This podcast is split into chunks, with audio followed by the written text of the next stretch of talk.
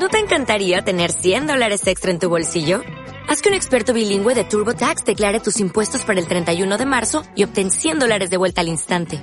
Porque no importa cuáles hayan sido tus logros del año pasado, TurboTax hace que cuenten.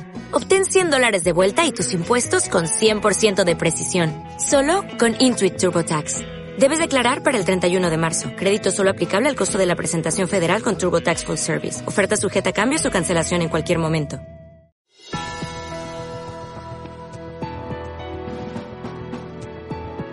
McRae will inbound. One second on the clock. Sampson. It goes. It's over. A miraculous shot by Ralph Sampson has given the Houston Rockets a trip to Boston for the NBA World Title.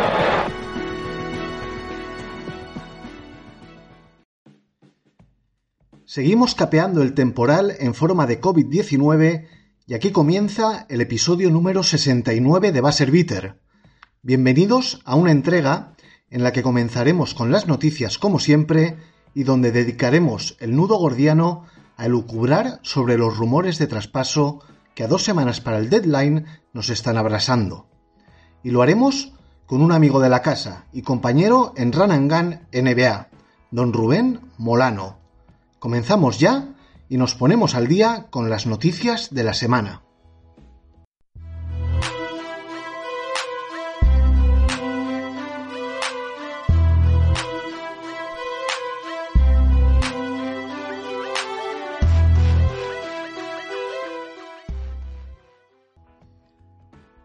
Cambio de líder en la conferencia este, con los Heat de Miami encaramados en la primera posición, pese a que es un conjunto que pocas veces ha podido contar con su equipo de gala.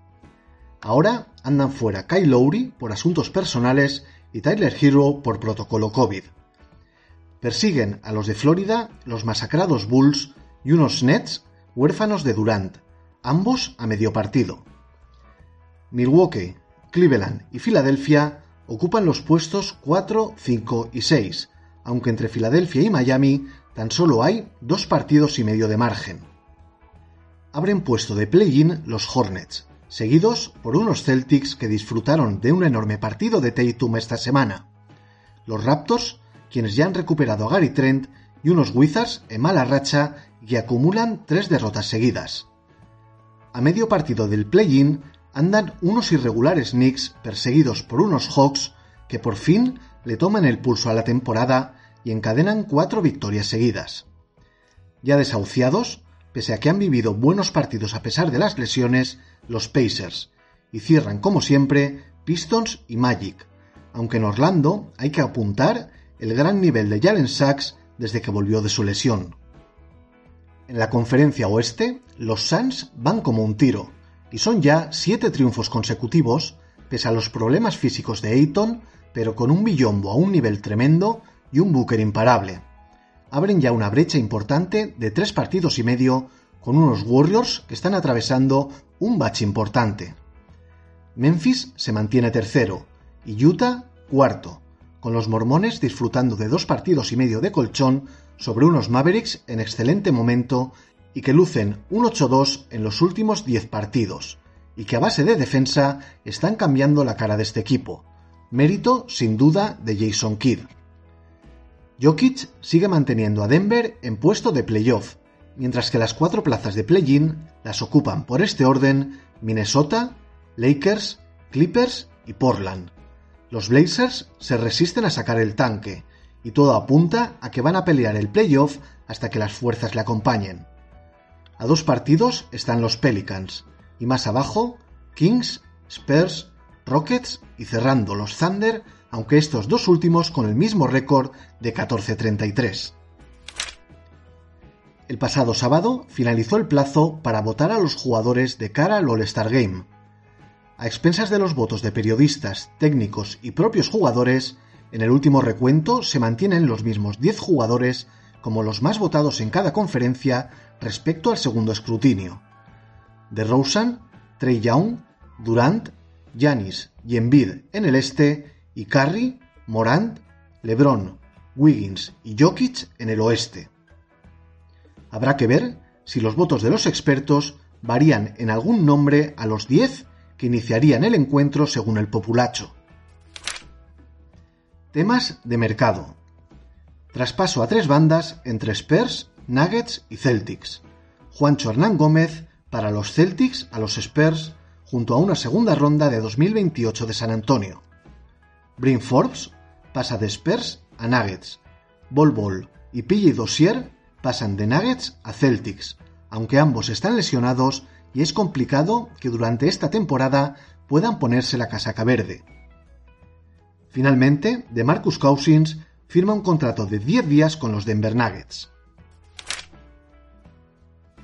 En el apartado de lesiones, Miles Turner está siendo baja en los Pacers por una reacción por estrés en su pie izquierdo. Esta semana será revaluado, pero tal y como están las cosas por Indiana, no sería extraño que se ausentara hasta después del parón por el All-Star Weekend.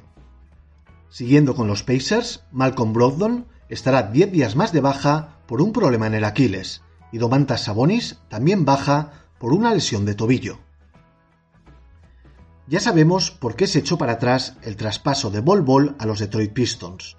El ya exjugador de Nuggets y ahora de los Celtics ha sido operado en un pie y estará de baja entre 8 y 12 semanas. Tal y como ha sido anunciando, se larga el tiempo de baja para Paul George en los Clippers, y todavía estará varias semanas más de baja cuando según las primeras previsiones su reaparición debería estar a día de hoy al caer. Las últimas noticias apuntan a una posible operación y el final de la temporada para el jugador de LA Clippers. Un tuerto ha mirado a los Chicago Bulls y lo que prometía ser una gran historia para esta temporada tras años de zozobra tiene pinta que va a saltar por los aires y los de Illinois tendrán que esperar. Si la semana pasada caían Zach Lavin y Derrick Jones por sendas lesiones de rodilla, en esta es su base titular Lonzo Ball quien por una pequeña rotura en el menisco de su rodilla izquierda estará de baja entre 6 y 8 semanas tras realizársele una artroscopia. Y además, Alex Caruso, quien sufre una fractura en su muñeca derecha tras la criminal falta de Grayson Allen de los Milwaukee Bucks. Estará de baja también entre 6 y 8 semanas. Por esta acción terrible, el jugador de los Bucks ha sido suspendido únicamente por un encuentro. Por una lesión de rodilla ha caído en Orlando RJ Hampton y estará fuera entre 15 días y un mes. Y un esguince de tobillo va a mantener fuera durante varios partidos a Lauri Markkanen en los Cleveland Cavaliers. Y vamos con la sección miscelánea. Casi tres años después de jugar su último partido NBA y dos desde su grave accidente de coche, Chandler Parsons ha anunciado a sus 33 años su retirada definitiva. Tras una muy buena carrera universitaria en los Florida Gators, Parsons tuvo un prometedor inicio de carrera en Houston, pero las lesiones se han cebado con él y aunque en Dallas no estuvo mal, ya en Memphis y en los cinco partidos que jugó en Atlanta se vio un jugador muy menor. En lo que llevamos de temporada, LeBron James es el jugador que más camisetas está vendiendo, seguido por Stephen Curry, Giannis Antetokounmpo, Kevin Durant y Luka Doncic. Me llama la atención el séptimo puesto de Jan Morant y el noveno de Clay Thompson. Y gracia me hace la decimocuarta posición de RJ Barrett, el Knickerbocker que más vende. Tras pasar por el quirófano, Damian Lillard ha declarado que si su equipo no va a pelear por el playoff y está más pendiente de la próxima lotería, él prefiere no jugar en lo que resta de temporada y centrarse en la próxima campaña. Y finalizamos sección, como es habitual, con los jugadores de la última semana. En la conferencia oeste, un clásico como Nikola Jokic se alza con el premio gracias a sus 36,3 puntos, 11,3 rebotes y 10 asistencias por partido en el 2 a 1 de los Nuggets. Mientras que en el este, Trey Young lidera la reacción de los Hawks y en el 4 a 0 de su equipo ha hecho 31,3 puntos, 4 rebotes y 9 asistencias por noche. Y ahora vamos a meterle mano a los rumores con Rubén Molano.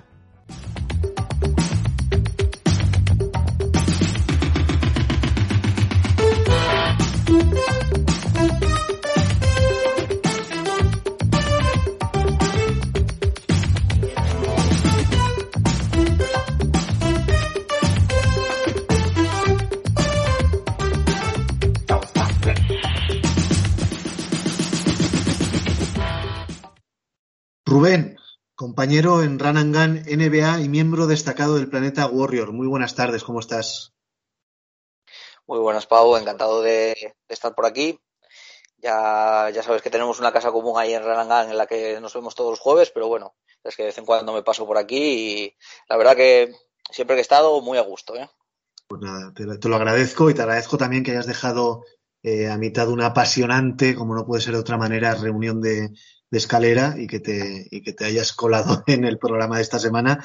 Y, Rubén, eh, a ver, el objetivo de la conversación, eh, a poco más de 15 días para el cierre del mercado, del deadline, nos están llegando rumores, bueno, pues por todos los lados, ¿no? Una cascada de rumores, unos más fiables, otros menos, traspasos, pero la noticia de hoy martes es ese supuesto eh, disgusto de James Harden en lo que es Brooklyn. No sé si, si en lo que, es, lo que es los Brooklyn Nets, pero sí en la ciudad.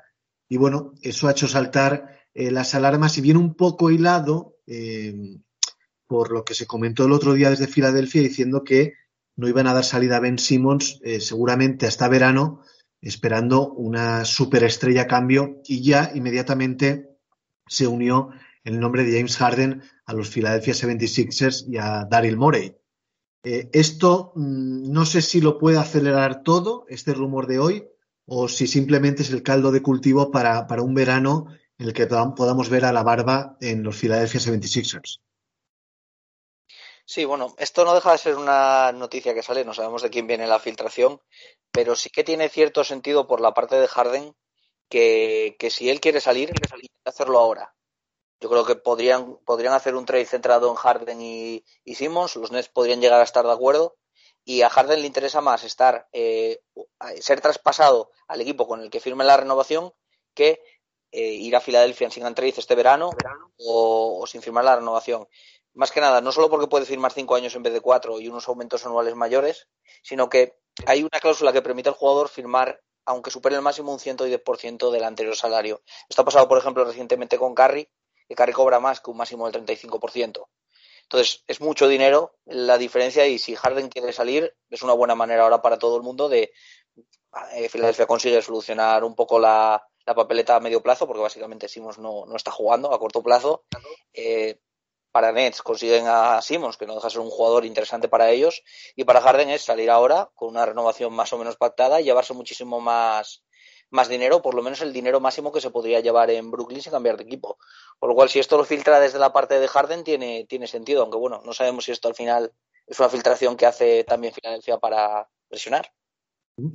Eh, a mí hay dos cosas que me llaman la atención. Primero, eh, que se comente que, Harden no está a gusto en lo que es la, eh, la ciudad de Nueva York. Brooklyn pertenece a Nueva York, una ciudad que tiene de todo lo que le pueda llegar a gustar a James Harden en cuanto a vida nocturna principalmente. Eh, eh, si va enfocado a eso me sorprende muchísimo. Y segundo, eh, si va enfocado más a nivel deportivo de franquicia, también me sorprende bastante, aunque ahora se puede llegar a entender esa imagen que hemos visto de James Harden en esta primera parte de la temporada. Un poco ausente, un poco al ralentín, mm, de forma, aunque eso es habitual, pero no siendo lo protagonista que ha sido Harden de siempre. Entonces, eh, claro, él hace un año que llegó a los Brooklyn Nets. Mm, la salida de la barba ahora mismo, a mi modo de ver, sería un fracaso total y absoluto de los Nets y del propio Harden. Sí, sobre todo por todo lo que dieron por él a nivel futuro y todas esas rondas que le deben a, Houston. Pero bueno, si al menos pueden traer a, a Ben que es otro jugador de impacto, y, y alguna cosita más, a lo mejor el equipo les queda incluso más equilibrado que con Harden, siempre con ese, digamos, gran asterisco de que entendemos que Irving solo va a poder jugar fuera de, fuera de casa. No obstante, yo en la parte de Harden creo que no sé si puede haber un que afecte un malestar de, del mismo con la franquicia o con la ciudad o su estilo de vida. Creo que ha sido más un poco mm, cosas de que él ha, ha perdido un poquito más de primer paso, de que su físico con la edad que ya va teniendo, tarda más en arrancar y también le ha afectado evidentemente el, pequeño cambio en el arbitraje en el tema de los tiros libres, el contacto. Realmente lo, hemos visto muy, muy en forma últimamente, muy delgado, o sea, me acuerdo que hay un problema de actitud ahí. De todas maneras, eh, eh, ese supuesto traspaso con, Ben Simmons como pieza principal, dejaría a los Nets eh, principalmente en los partidos en los que no está Kyrie Irving, hemos visto que entre James Harden y Kevin Durant ha llevado el peso ofensivo del equipo, especialmente Durantula, pero si tú le quitas la pieza de Harden, que es un anotador compulsivo, y le metes a Ben Simmons, eh, van a exprimir a Durant de una manera que no va a llegar sano a playoff de ninguna de las maneras, sobre todo en los partidos de fuera de casa. En los partidos de casa, perdón.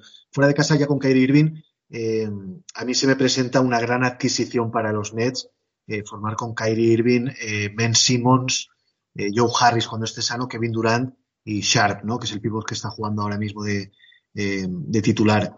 Yo creo que deportivamente está muy bien para los Nets, pero condiciona demasiado el jugar fuera o en casa. Sí, digamos que en casa se queda Durant un poquito solo, además Durant ahora tiene baja para tiempo, sí que tenía que tirar más de Mills, de Aldrich, algún jugador adicional. También intento que, entiendo que buscarían algún otro anotador en, ahora en el mercado de agentes libres, se habla de que Millsap posiblemente le dejen salir y bueno, busca un jugador adicional. Mejor que deja un rol tipo Mills, no, no que vaya a ser un super titular. Y creo que, como dices, cuando Harris esté jugando, esté en forma, el equipo empieza a coger ya más, más forma y, a tener más nivel. Y creo que van a ser bastante buenos. Tendrán el problema, evidentemente, del tiro con Ben Simmons, más si lo juntan con un con un pivot, ya sea Sharp, ya sea Claxton, que no, que no tiene tiro, a lo mejor con Aldrich tira un poquito mejor de encaje, pero bueno, sí que Simmons en ese equipo con esa defensa les va a dar un, plus extra y les va a ayudar en transición y en cositas que los Nets no tienen. Si se diera, bueno, no diría que son mejores ahora, pero bueno, también parece que los Nets puede que sean reacios a darle un contrato a Harden hasta los 37 o 38 años y mira, si no quieres dar ese contrato, conseguir a Simmons, conseguir a lo mejor un pick adicional, algún jugador que te ayude también, igual es una buena opción también para los Nets. Yo desde luego si Harden no está a gusto, eh, lo cambiaba ya ¿eh? en el mercado de, el mercado de invierno. No me esperaba, no me esperaba el verano porque yo creo que el encaje de, de Simmons en, en Nets eh, es muy interesante. Eh, vamos a cambiarnos de acera. Vamos a ver en los Sixers cómo encajaría supuestamente, por supuesto esto está muy en el aire, un jugador como James Harden con Joel Embiid, con Seth Curry, con Therese Maxi o con Tobias Harris. Sí, en ese aspecto, bueno, puede ser, evidentemente, que juntar buenos jugadores siempre es bueno.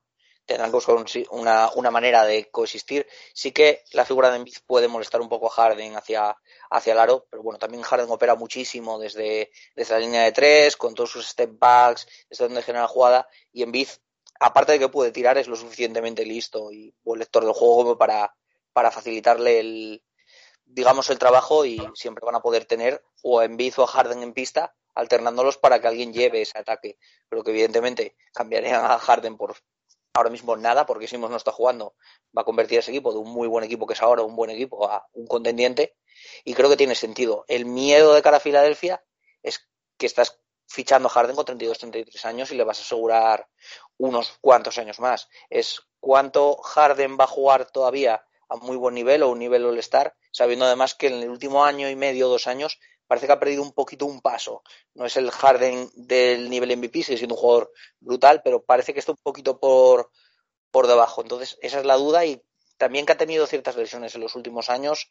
Entonces, por ahí está el riesgo de, Filadelfia, más allá de que, evidentemente, mm, ahora sí hemos está jugando, metes a Harden, el equipo va a ser mejor a medio y a corto plazo, seguro.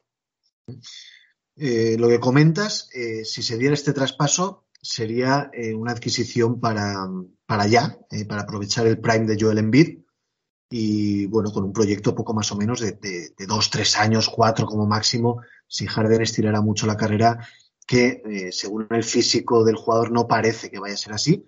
Pero bueno, en, en este caso, esa es una acción que tendría Filadelfia, que revolucion, revolucionaría absolutamente la conferencia este, pero Filadelfia con Ben Simmons está teniendo otras posibilidades encima de la mesa. Ya he comentado antes que Morey ha dicho que no le interesaría cambiar ahora a Simmons y que esperaría al verano para conseguir un jugador diferencial. Y, pero yo creo que eso es eh, la puerta, eh, abrir la puerta a un traspaso inminente. Eh, me parece que es para elevar la cotización del jugador y que algunos equipos que estén necesitados de un traspaso importante eh, den un poquito más de lo que estén ofreciendo. Llámese Sacramento, llámese Portland, eh, llámese Detroit, que son los equipos que últimamente más han sonado por Simmons. Entonces, por cerrar el tema Philadelphia y Simmons, pues bueno, Rubén, eh, se supone que los Pistons podrían haber, podrían haber ofrecido a Jeremy Grant, Sadik Bey, Kelly Olynyk y una primera ronda por Ben Simmons y que Filadelfia ha hecho oídos sordos a esta posibilidad. Mm, yo particularmente no me creo ni que haya llegado esta oferta a Filadelfia y que Morey ni tan siquiera la haya contemplado.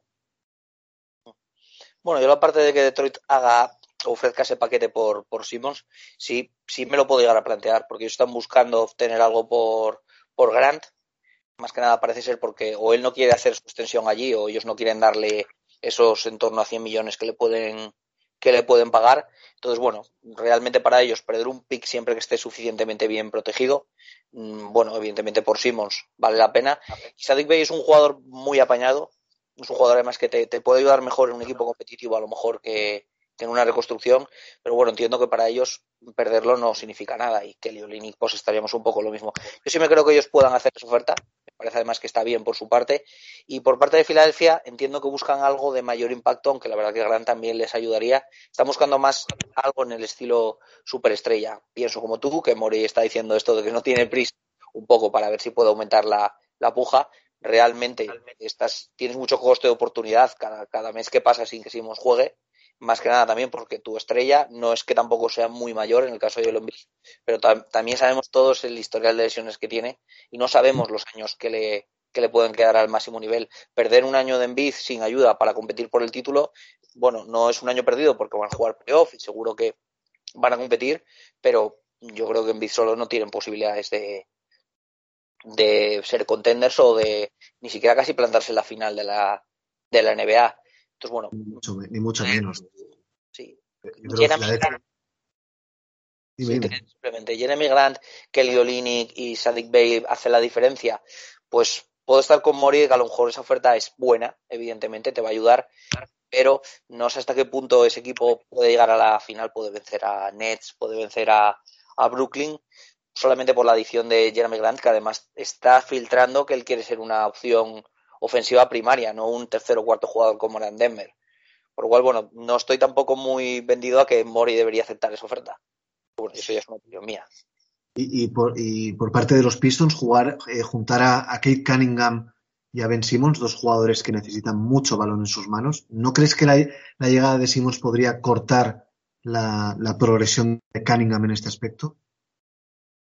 Le va a quitar balón, pero bueno, también le va a quitar ciertas responsabilidades y Cunningham no es que esté demostrando ahora ser un excelso tirador, pero no es un jugador con problemas en el tiro, no es un jugador que en cierto momento le puedas mover sin balón. Al ser tan grande, además, puede jugar en cortes, puede hacer. Bueno, yo creo que sí que puede jugar con otro manejador de balón. En principio no tiene carencias para ello. Mm, yo creo que empezar una franquicia con Ben Simmons todavía en una edad eh, tiene mucho desarrollo, con Cunningham manteniendo todavía ciertos, cierta flexibilidad, bueno, ya es una base y además Creo que los dos son lo suficientemente grandes y buenos en defensa para que puedas incluso conseguir otro jugador pequeñito, otro guard que, juegue con ellos o que puedas moldear esa, ese roster o ese quinteto un poco como quieras, porque ambos son bastante versátiles posicionalmente. Creo que, bueno, ya serían dos jugadores con muy buen potencial y capacidad de estar y desde ahí a ver qué pueden ir construyendo. Los pistos, claro, ahora mismo no tienen demasiado como para decir, bueno, Simos les va a cambiar mucho, pero bueno, es un poco work in progress, a ver qué consiguen en el próximo draft. Y yo entiendo que los Pistons lo hicieran, quiero decir, es, una superestrella, otra en su caso, y en el draft nunca sabes lo que puede pasar. Puedes caer el pick 6, mm, puede ser un draft malo como fue el de hace dos años, nunca, nunca sabes, por lo cual, mira, si con un paquete de, Jeremy Grant, que básicamente lo vas a traspasar, añadiendo un pick medianamente protegido y Sadik Pay es lo mayor, lo más que sacrificas, yo lo haría por los Pistons.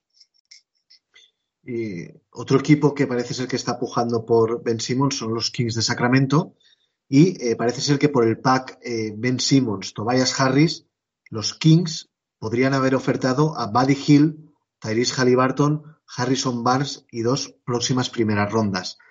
Eh, creo recordar que el otro día en Ranangan hablamos de este, esta posibilidad y solamente se podía hacer o metiendo a Aaron Fox en lugar de Tyrese Halliburton o añadiendo a Marvin Bagley.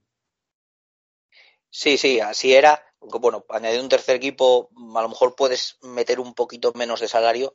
El mayor problema es que Sacramento tenía que recibir más, eh, tenía que dar más salario. Por eso tenían, teníamos que meter a Bagley. Pero bueno, si lo metes, si haces el traspaso a tres bandas, puede que no ni siquiera des a Bagley, puedes meter a lo mejor a Tristan Thompson, puedes buscar otras, otras opciones. Hombre, ese traspaso es interesante para Filadelfia si crees que Halliburton va a ser tu base, teniendo en cuenta que además le quedan dos años a un coste relativamente barato y que además hoy luego puedes darle continuidad. Y si no te gusta Tobias Harris, Harrison Barnes tampoco es un jugador muy diferencial, pero bueno, es, mejor tirador de catch and shoot, es, es, mejor defensor, más, más versátil que Tobias Harris, y a lo mejor como jugador terciario, digamos, se adapta mejor que Tobias Harris.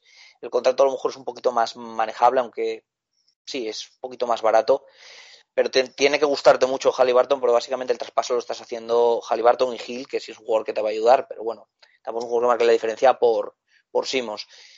El traspaso podría ayudarles, yo creo que mejoran. Tampoco creo que les haga mejor que Baxi y que, y que Nets, pero bueno, sí podría ser a lo mejor de más impacto que, que la parte de, mm, de simplemente recibir a Jeremy Grant y Sadik Bay pero bueno, lo dicho, tienes, tienes que gustarte mucho Halliburton y el problema que tiene Mori es no puedes vender esto como el traspaso de que has traspasado a Simmons por una superestrella, que es lo que nos ha vendido siempre, que él solo lo traspasaría por una superestrella. Aquí lo básicamente juntas tres cosas, un joven muy prometedor, rondas del draft y cambiar a Tobias Harris por dos jugadores de rol que encajan mejor que Tobias Harris en esa configuración de equipo, un poco lo serían Barnes y Buddy Hill. Creo que el traspaso no es malo para Filadelfia, tampoco es súper especial, pero mm, evidentemente no lo vas a poder vender de ninguna manera, que es un traspaso por una superestrella, como sería el caso que hablábamos al principio de Harden. Sí, yo desde luego eh, creo que para Filadelfia la opción soñada es la de Harden, pero si no consiguen esa posibilidad, o si ven que en verano no van a poder ir a por él, esta opción de Sacramento me parece súper interesante.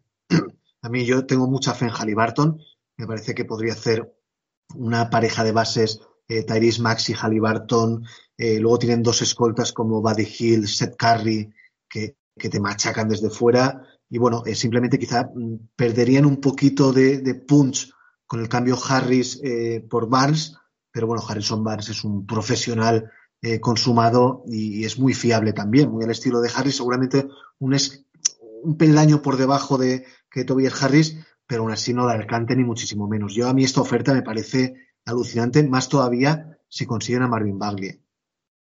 Sí, ahí también pueden venderlo un poco como ha hecho Houston con, con Harden o, o, los Pelicans con Holiday, que se llevan un par de rondas futuras que si están poco protegidas o pueden añadir algún pick swap en el futuro, bueno, pueden, pueden jugar a eso y tener esas rondas también como activos para en cualquier momento cambiar a Harrison Barnes o Buddy Hill por un jugador mejor o que les encaje más tendrían cierto margen de maniobra además con, con esos picks para, oye, completar a lo mejor este traspaso un poquito más adelante.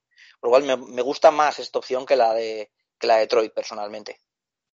Eh, muy bien, pues eh, hablando de los Kings, también ha habido otro rumor, para mí no tiene demasiado sentido, pero hay que sacarlo a colación, que es el que Sacramento podría intentar ir a por Domantas Sabonis con Daron Fox como pieza principal.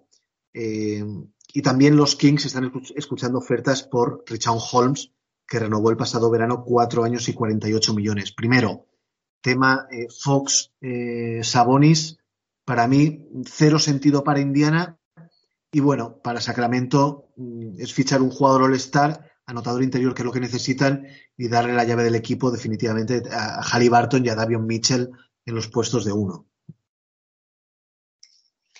Para Sacramento tiene algo de sentido en la parte de que Fox tiene un contrato un poquito complicado tal y como está jugando y, y Sabonis, a pesar de que pueda tener algún problema en defensa, y bueno, evidentemente más si lo vas a jugar de pivot, tiene un contrato muy manejable, es un jugador que ha sido el star y creo, y creo que les ayudaría. Sí es verdad que la parte de que es un equipo que lleva siendo muy malo en defensa todos estos años, sumar a Sabonis ahí no, no, no hace más que, que, bueno, seguir en la misma, en la misma tendencia pero bueno, sí se llevará un jugador que tiene más valor ahora mismo que, Fox. Por la parte de Indiana es un poco lo que dices. Yo no, no entendería demasiado quemar a Sabonis por, por Fox cuando puede que haya opciones más interesantes para, para Indiana con Sabonis. Se rumoreaba estos días, eh, Washington Wizards podría hacer una, una buena oferta por Sabonis, unirlo a Bill y en parte convencer a Bill a que se quedara con, con ellos. Yo creo que es un equipo que puede ir a por Sabonis y te puede dar uno entre Abdilla y Hachimura, un pick futuro y algún jugador aprovechable que pueda retraspasar o sacar algo por él como o Harrell o Caldwell Pope o incluso a Kuzma, depende cómo lo negocies. Creo que sería mejor retorno para ellos que Fox. No sé hasta qué punto, bueno, Procton realmente puede jugar con, cualquiera, pero no me pega mucho con, con Lever y con Procton en ese backcourt y no creo que sea lo que busquen los Pacers, también por la parte de que Fox tiene cuatro años de contrato por el máximo y es que este año viene jugando muy mal. Sí. Bueno, hablabas de Washington, también ha salido hoy el rumor de que Spencer Dinwiddie también podría estar en el mercado porque los Wizards no acaban de estar contentos con él. También me ha parecido sorprendente porque el hombre viene de un año lesionado y tampoco ha estado tan catastrófico, en, al menos en los partidos que yo le he visto.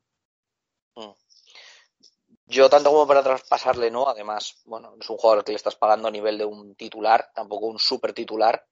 Y yo ahí lo que entiendo es que los Wizards van a moverse bastante de cara a convencer a Bradley Bill. Bradley Bill ha dicho que su primera opción es estar en Wizards, que les agradece todo lo que ha hecho y el que haya renovado dos veces ya con Wizards, pero que tienen que poner de su parte, más o menos ha venido a decir. Por lo cual, tienen jugadores interesantes, jugadores en contratos que, que expiran, como decíamos, Cajuel Pope, Harrell, y posiblemente se muevan y hagan, y hagan ciertos traspasos. Mm, bueno, veremos, veremos. Yo creo que van a ser un equipo bastante activo en, en este mercado. Muy bien, pues volvemos a, a Detroit, Rubén. Eh, volvemos al tema Jeremy Grant, que es el jugador que más está sonando ahora mismo para una gran cantidad de equipos. Eh, hay que decir que Grant eh, tiene un año más de contrato, en esta temporada está cobrando 20 millones y en la siguiente 21 y que espera o esperaba firmar una extensión con los Pistons de cuatro años y 112 millones este verano, que supondría 28 millones de dólares al año para un jugador como Jeremy Grant. Eh, por lo visto, los Pistons no se lo quieren firmar la extensión. Yo me parece perfectamente lógico. Y hay una serie de equipos que están preguntando por él. Y eh, entre ellos están los Lakers, los Blazers, los Knicks de Nueva York, Wizards, Celtics, Pacers, Minnesota, Sacramento y Utah. Eh, parece ser que Jeremy Grant quiere ser, como has comentado antes, eh, cabeza de ratón antes que cola de león y que también eh, parece ser que ha filtrado mm, sus preferencias si es que es traspasado. Yo realmente no sé, puede, no sé dónde puede acabar Jeremy Grant tampoco sé lo que pueden ofrecer estos equipos, pero mm, ¿tú crees que Jeremy Grant es un jugador para cobrar 28 millones de dólares por año ser primera espada de un equipo que no esté al furgón de cola de toda la NBA como los Pistons? Podría ser, depende, depende de tu estructura salarial. Antes hablábamos de Harrison Barnes.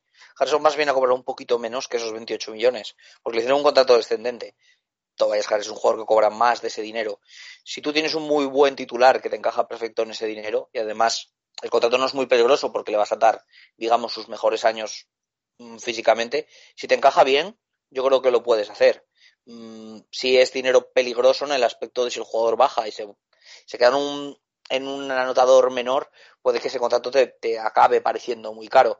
Pero él, bueno, en Detroit ha demostrado que puede, que puede anotar más, que puede generar para él.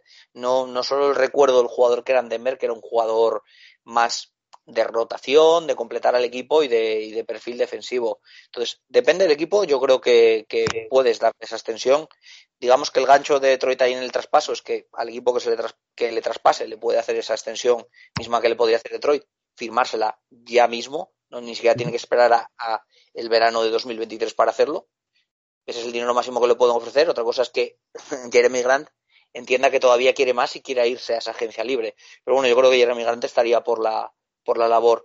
Mm, yo hay ciertos equipos, o la mayoría de ellos que han sonado, que creo que lo harían. Un equipo como Utah, que necesita ayuda urgente de alguien que sea atlético, que pueda defender, si lo consigue, pues evidentemente tiene que hacerlo. Si los Lakers lo consiguen con ese digamos, paquete de poco valor que están dando, pues lo van a hacer. El equipo que traspase por él, lo normal es que mm, nada más traspasarlo lo, lo extienda. Y bueno, no me, parece un contrato que puede ser caro, pero que al final tampoco, tampoco es nada súper escandaloso, lo dicho. Dinero un poco Harrison Barnes, menos dinero que Tobias Harris, menos dinero que Middleton, bueno, que ya son otros jugadores titular de, digamos, de más calibre, pero es que Jeremy Grant es muy buen jugador.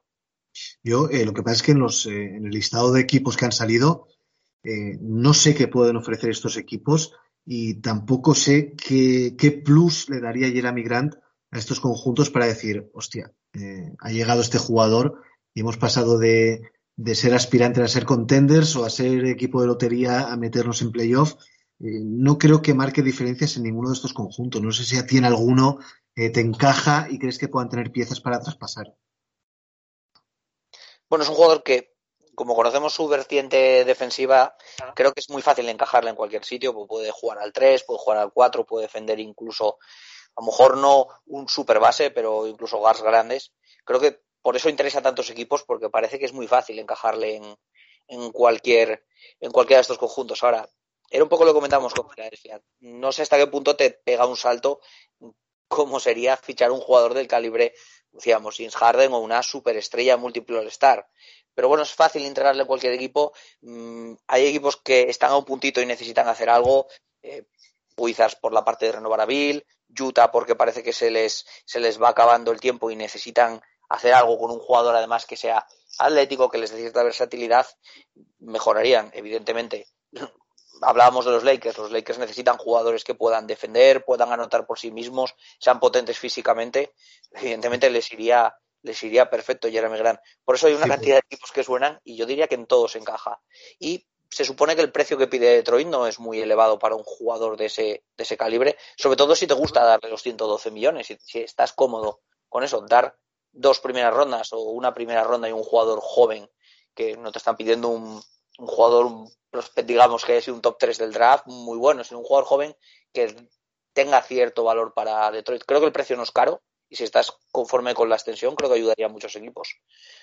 Pues eh, precisamente los Pistons, que es otro rumor, eh, tienen en el horizonte a dos jóvenes como Jalen Smith de los Phoenix Suns y Marvin Bagley de Sacramento. Entonces, eh, quizá podrían utilizar el interés con estos dos jugadores jóvenes y empaquetar a Jeremy Grant o a los Kings o a los Phoenix Suns, que sería eh, la gran sorpresa. Y a este equipo sí que le daría eh, un plus si, si, a cambio se fuera, eh, no sé, Darío Saric, el propio Jalen Smith y no sé qué jugadores más para, para acabar de cuadrar esos 20 millones. quizá los Pistons tienen por ahí esa posibilidad de hacerse con algo interesante, ¿no? Sí, la parte de Phoenix es complicada porque si bien tienen picks, no son de mucho valor porque los Phoenix Suns ahora mismo lideran, lideran la liga, serían el pick número 30. Y el problema es que sí, te pueden dar a Dejo Saric, pero tiene 9, 10 millones garantizados para el próximo año, un jugador que, no, que tiene pinta que no va a jugar este año. Detroit no creo que tenga gran problema para comérselo, pero no le suma el traspaso. Y, el tema de Smith es que al haber rechazado la opción del, de tercer año, el equipo que lo reciba no solo no lo tiene como agente libre restringido, sino que no le puedo ofrecer más de esos 4,4 millones que rechazó, que rechazó el equipo. Lo cual te viene a decir ahí que Phoenix se capó su propio activo, porque el valor de, de Smith no es, no es muy alto, porque si tú le pones a jugar en Detroit ahora, juega bien, cualquier otro equipo va a decir, bueno, pues le voy a dar 5 millones, que tú no puedes llegar a 5 millones, me lo voy a llevar y oye, aunque sea probarlo un par de años, lo pruebo, lo pruebo yo. Y Detroit, digamos que no tiene esa protección o ese team control de, oye, si fuera restringido simplemente, pues mira, puedo igualar cualquier oferta o puedo, o puedo hacer el contrato que quiera el jugador, sino que está limitado a darle esos 4 millones.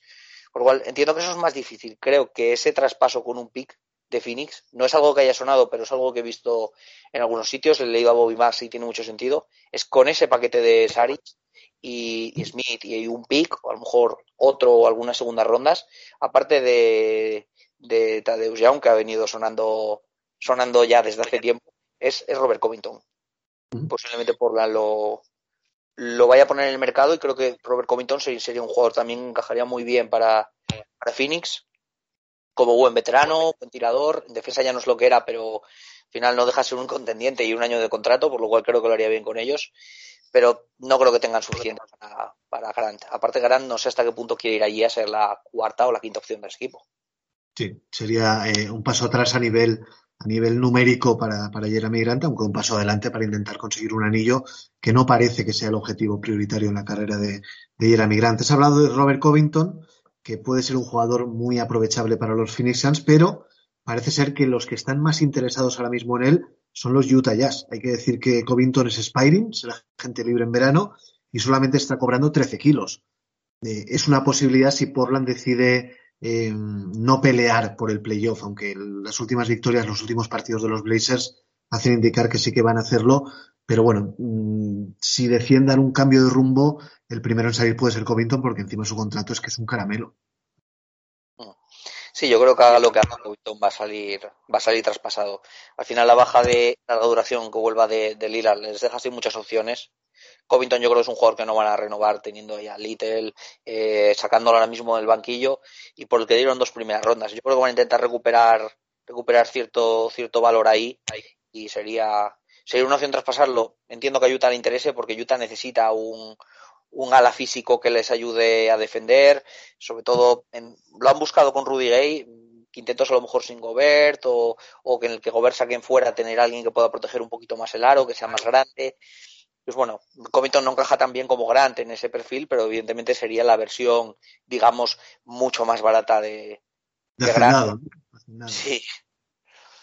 sí. A, lo, a, lo, mejor a lo mejor Covington hace un par de años era ese jugador que es ahora Grant, que te encajan todos los equipos porque puede hacer cositas en ataque, puede tirar, puede, puede defender múltiples posiciones. Ahora es un jugador un poquito venido a menos, pero que seguro que a un buen, a un buen equipo le puede ayudar. Entiendo que a Utah les interese y si el precio es, es asequible, podrían, podrían hacerlo. Yo creo que Portland lo va a traspasar seguro. Y bueno, lo, lo que decía con Finis, es un jugador que jugándose su próximo contrato en un buen equipo, es un jugador inteligente, creo, creo que puede ayudar más de lo esperado, más viendo su nivel en Portland al equipo en el que, en el que caiga, por lo cual tendría para Utah. Sí, no sabemos qué podrían dar los Jazz a, cambio, no ha salido eh, ningún tipo de información, pero bueno, es un jugador asequible para ellos. También he leído que los Jazz estarían interesados en Terren Ross de, de Orlando Magic, también me ha sorprendido porque eh, es un jugador que es prácticamente una calcamonía lo que es Jordan Clarkson, un jugador eh, eminentemente anotador, que no te da mucho más, muy irregular y que sale del banquillo. Yo este rumor de Terrence Ross a Utah, la verdad es que no lo entiendo, Rubén. No, poco, porque como dices, es muy un perfil muy de Clarkson, meter puntos desde, desde el banquillo.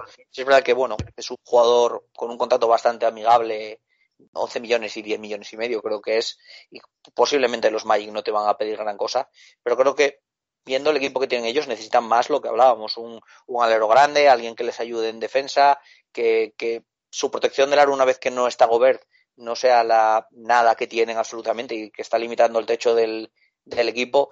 Y bueno, conseguir a Ross no creo que te ayude mucho más porque te digo, tienes un súper anotador con Clarkson y es que tampoco es que vayas cojo los guards con Michael Lee con, y con Donovan Mitchell. Creo que no, creo que podría tener sentido a lo mejor para otros equipos. Mm, por ejemplo, imagínate Brooklyn si quiere sumar un anotador adicional o algún equipo que tenga ciertas dificultades en ese, en ese aspecto, pero no Utah. Utah es un ataque súper eficiente y no, no es su necesidad primaria conseguir más anotadores. Más ahora, mira, incluso han citado este año a Rudy Gay, que aunque sean sus 15-20 minutos, te puede ayudar incluso también en la anotación. Sí, sí, sin duda, no tiene demasiado sentido. Y vamos con otro de los jugadores que mm, todos los años, ya sea en invierno, ya sea en verano, están rumores de traspaso y que no acaba de salir de su equipo, aunque yo creo que esta vez es la vencida y es Miles Turner, el pivo de los Pacers, ahora lesionado, que interesa a buena parte de equipos, entre ellos los Dallas Mavericks. Hay que recordar que Miles Turner está cobrando 18 millones este año y que le queda un año de contrato también a 18 millones. Eh, ¿Crees que ha llegado el momento de romper la pareja Sabonis-Turner, ya sea por la salida de, de Domantas o bien por, con la salida de Miles Turner, que yo creo que está bastante más cerca que la salida de Sabonis? Sí, bueno, personalmente creo que, que ese momento ya pasó hace mucho tiempo, por lo cual sí, deberían, deberían romper ya por fin esa pareja Parece que Turner también está bastante cansado por lo que por lo que ha venido a decir. A Turner seguro que le gustaría ir a Dallas porque Turner es de Texas. Y con Turner pasa un poquito también lo de lo de con Jeremy Grant, le queda año y medio de contrato y el equipo que le puede su equipo, el que tenga sus derechos, le puede dar un contrato de lo que cobra, digamos al 120%, una extensión de en torno a cuatro años, 100 millones, un poquito menos que la de que la de Grant, si no me equivoco, porque el contrato de Grant actual es un poquito más alto. Pero bueno, si el que le recibe mmm, habla con su representante, están de acuerdo en esa extensión y se la hace y, es, y está contento con pagarle ese dinero, pues podrían hacerlo y es, evidentemente es un buen jugador.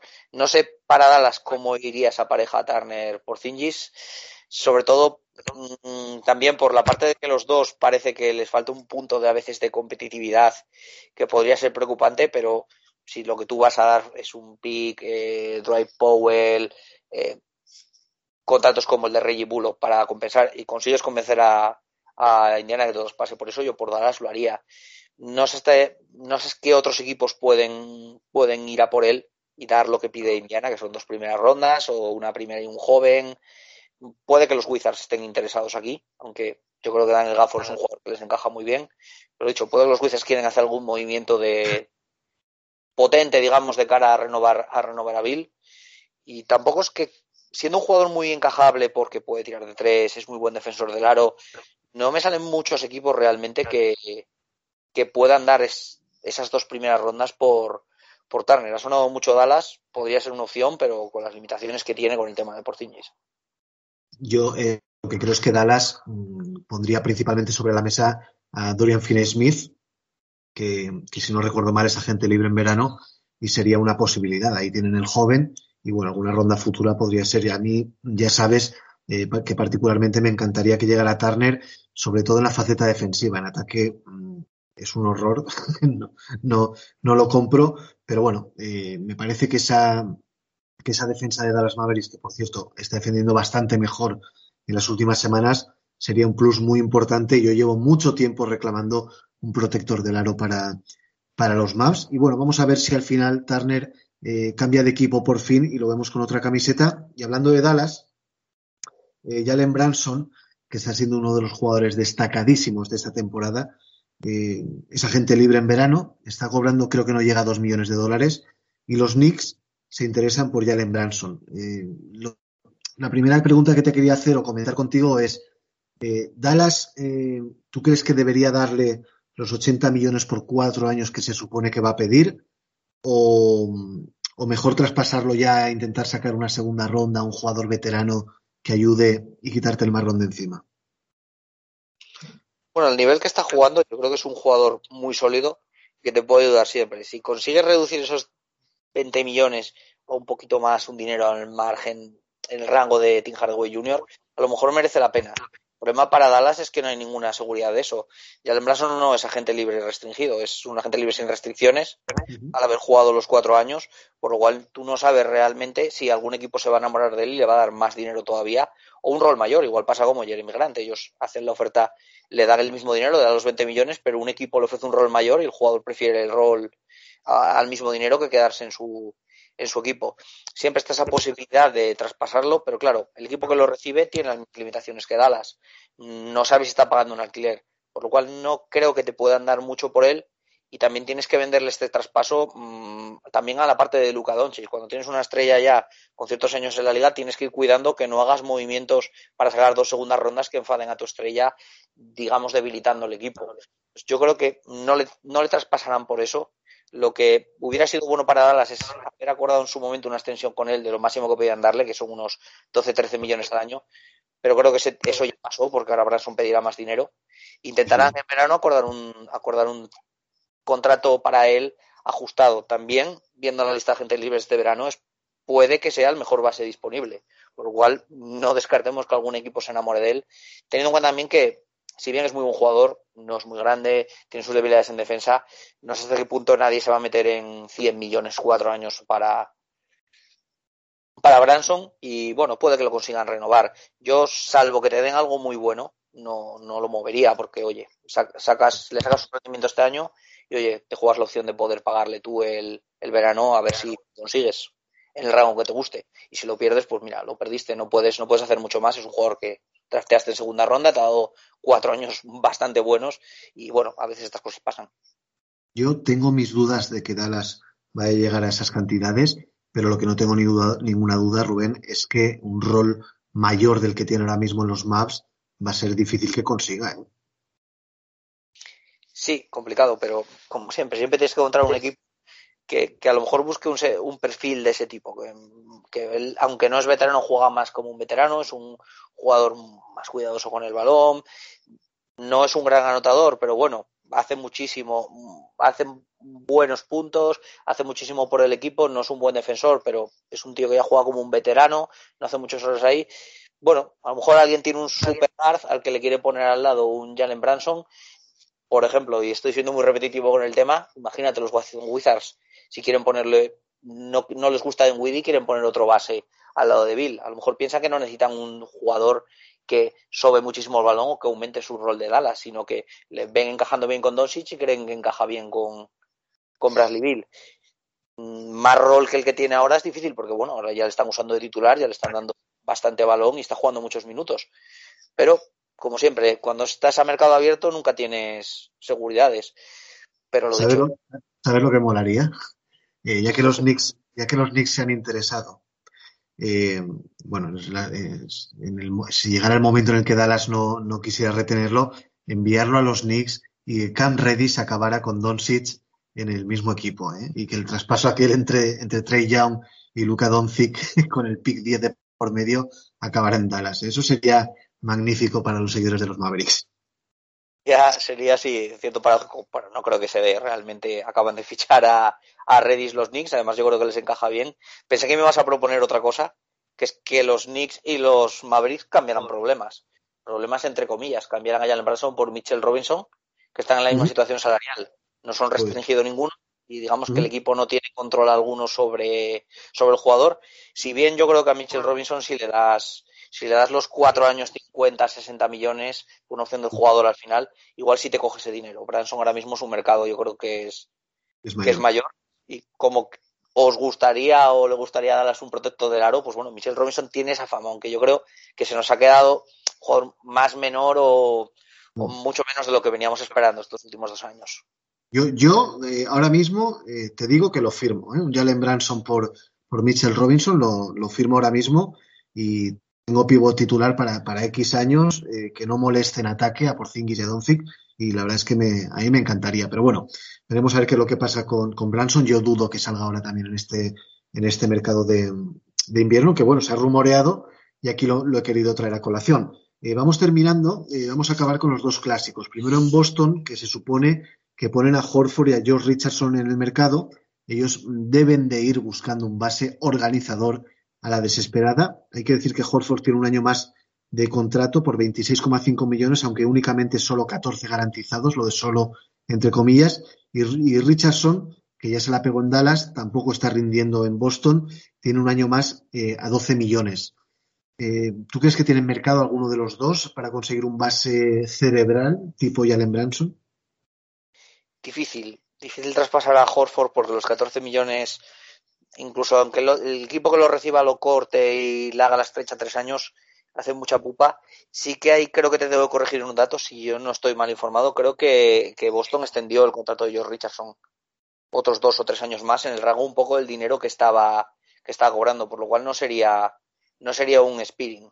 Es un jugador ah, pagado en el rango de 12, 13, 13 millones. No, no, yo creo que les extendió, les extendió un año más y es, tiene un año más pues de contrato. No es Spiring, pero tiene un año más de contrato. Podría, podría ser, lo estoy comprobando, sí, 12 millones 200 mil extendido a la 2022-2023. Pues mira, yo pensé que le habían extendido algún, algún año más.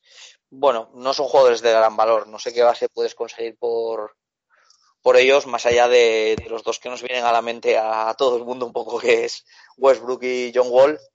Entonces, yo creo que el momento para ellos de hacer ese tipo de traspasos puede que sea un poquito más, más adelante, cuando el contrato de Horford ya esté por expirar, este contrato esté por expirar, que alguno de sus jóvenes igual peguen un pasito adelante. Eh, a ver, Robert Williams, tercero, está jugando muy bien. Si de repente se convierte en un jugador, digamos, un poco fetiche, alguien cree que puede ser su defensor, protector del aro, que también puede salir fuera y ser un jugador de valor, a lo mejor les vale la pena traspasarlo por, por un, a lo mejor por un interior más, más normalito, pero que les ayude en defensa y, conseguir ese base, porque un poco, entiendo por qué lo dices, necesitan alguien que organice ese equipo, que quite tanto el peso de la toma de decisiones a, a Jalen Brown y a Jason Tatum, y es un poco lo que están buscando, pero por los activos que tienen ahora mismo es difícil que consigan un base del calibre que ellos quieren, que evidentemente es un jugador mucho mejor que Dennis Ruder, que es el que ya, que, el que ya tienen y digamos que no, que no les da. Muy bien, eh, pues Rubén, tenemos diez minutitos de conversación para meternos en el universo Lakers con todos los rumores que hay al, respecto. Hay que decir, hay que decir para toda la audiencia que los Lakers, con, con, con dos bemoles, han dicho que les interesa Jeremy Grant, Miles Turner, Harrison Barnes, por supuesto Ben Simmons, y que ellos tienen en el mercado a Talen Horton Tucker, a Kendrick Nunn, y bueno, y alguna, alguna primera ronda, ¿no? De, de ya veremos. Eh, ¿Cómo se puede tener tanta cara, Rubén, de, de ir a por esos jugadores con lo que tú tienes en plantilla? Bueno, oye, siempre, siempre hay que intentarlo, ¿no? Entonces, bueno, nunca, nunca sabes la situación que se puede dar. El año pasado parecía que Oladipo valía ciertas cosas para Houston y Houston lo acabó cambiando por básicamente, básicamente nada, por un cambio que pueden hacer entre su ronda que tienen de Brooklyn y la de, y la de Miami este año, por lo cual va a ser básicamente nada, solo por sacar algo y quitárselo de en medio. Nunca sabes si, si a última hora puede, puede sonar la flauta. Yo entiendo que lo, que lo quieran probar. También hay que decir que los condicionantes que tienen los Lakers son importantes. Los Lakers no pueden dar ninguna ronda antes de 2027. 2027 es LeBron con 42 años y Davis fuera de, fuera de contrato, por lo cual nos dar un pick desprotegido ahí es muy peligroso.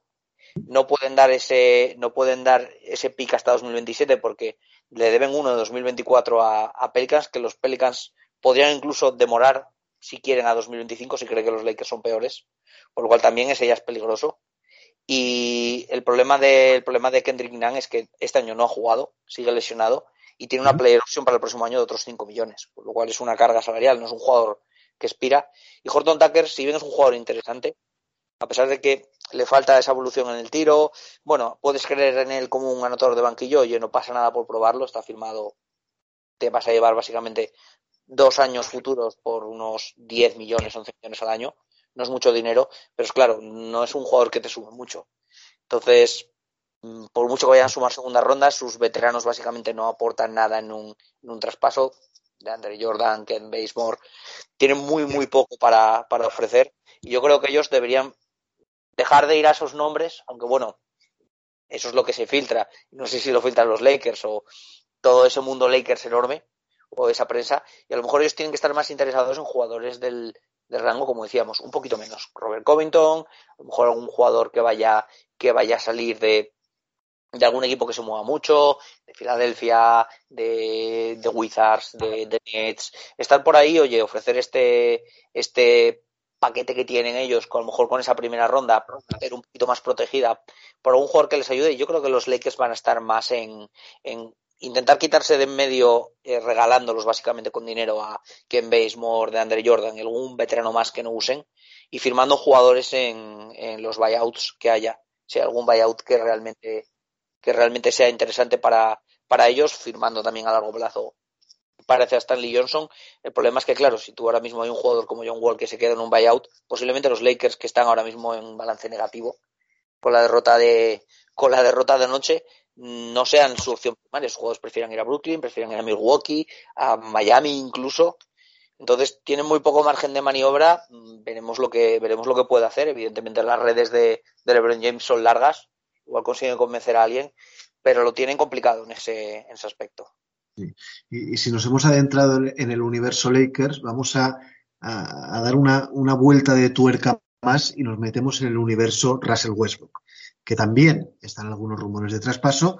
Y yo tengo aquí dos apuntados, a, a cuál de los dos más disparatados, pero hay que comentarlos. Eh, leí uno que decía que inicio de conversaciones entre Lakers y Cavs para un traspaso que llevaría a Russell Westbrook a Ohio a cambio de Kevin Love, Cedi Osman y Colin Sexton, sin descartar un tercer equipo en el acuerdo.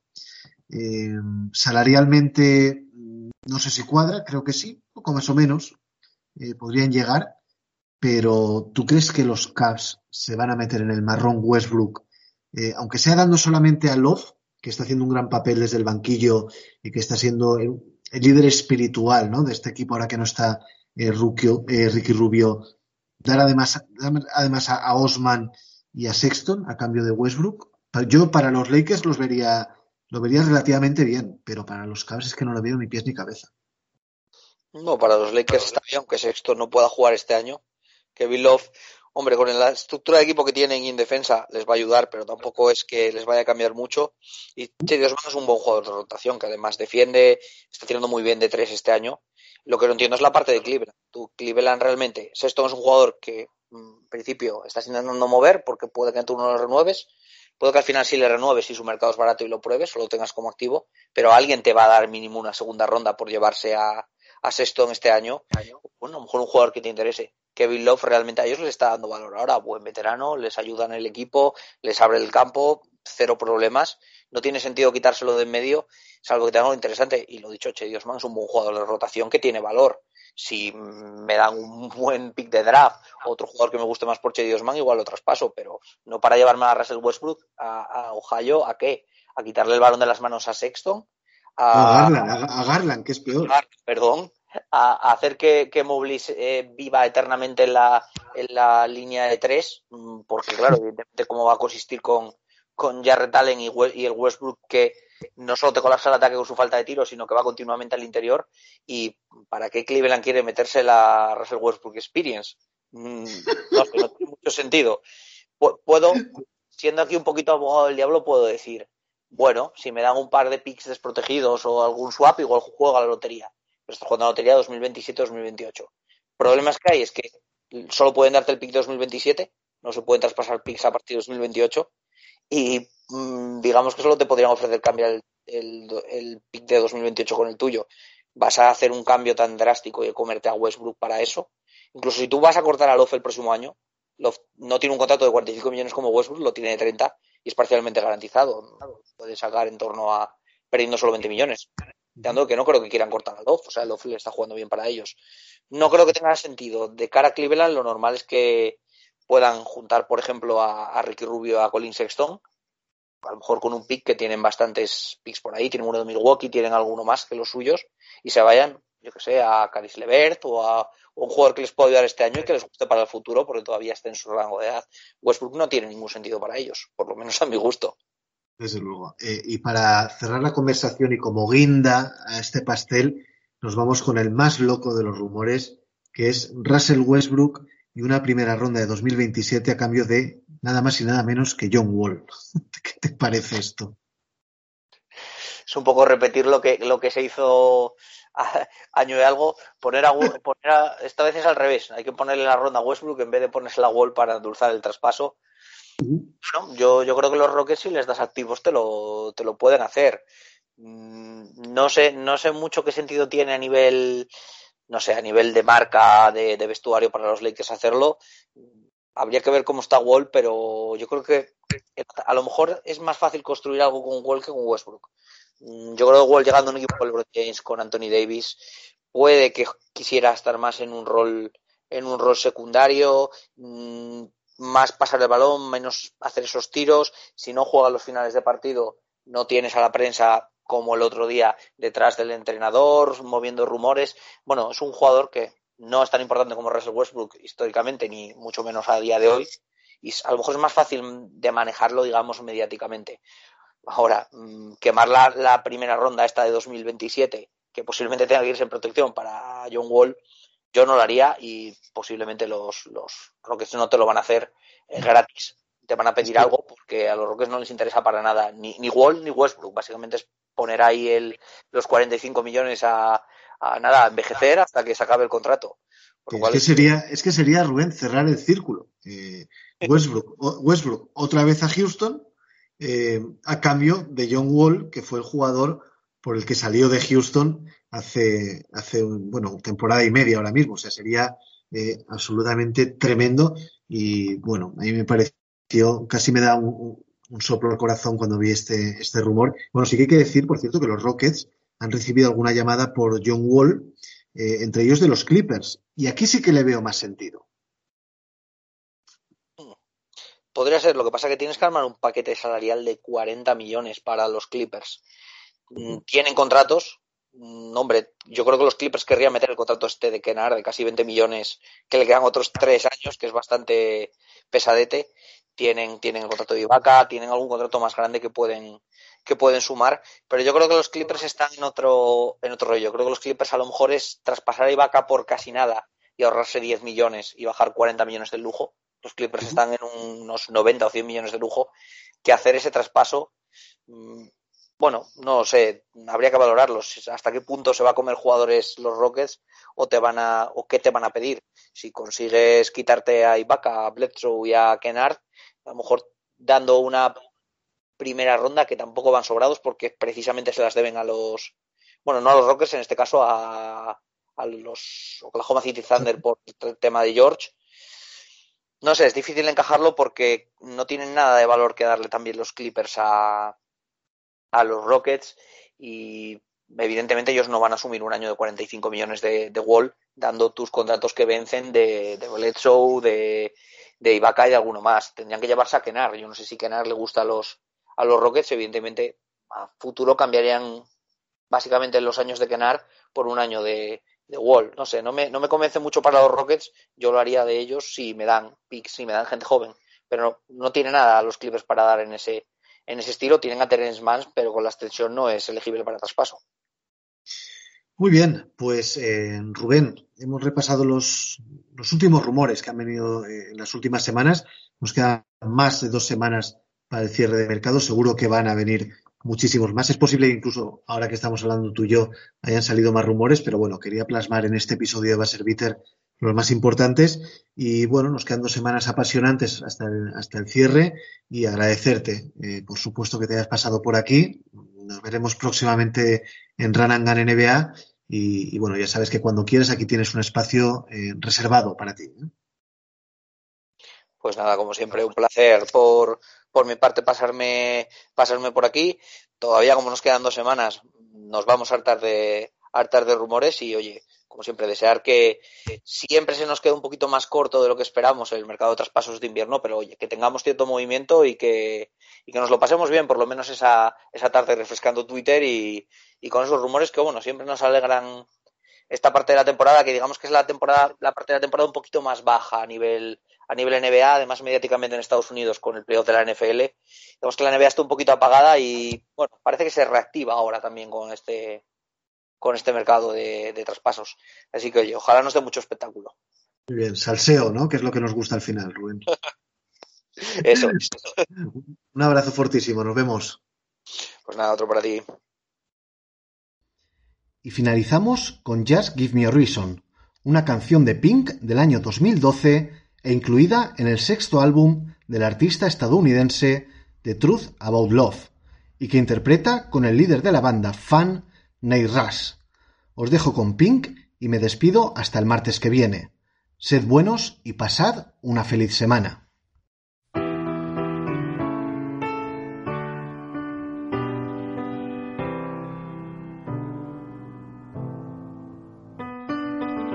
Right from the start, you were a thief, you stole my heart, and I, your willing victim. Let you see the parts of me that weren't all that pretty, and with every touch, you fixed them.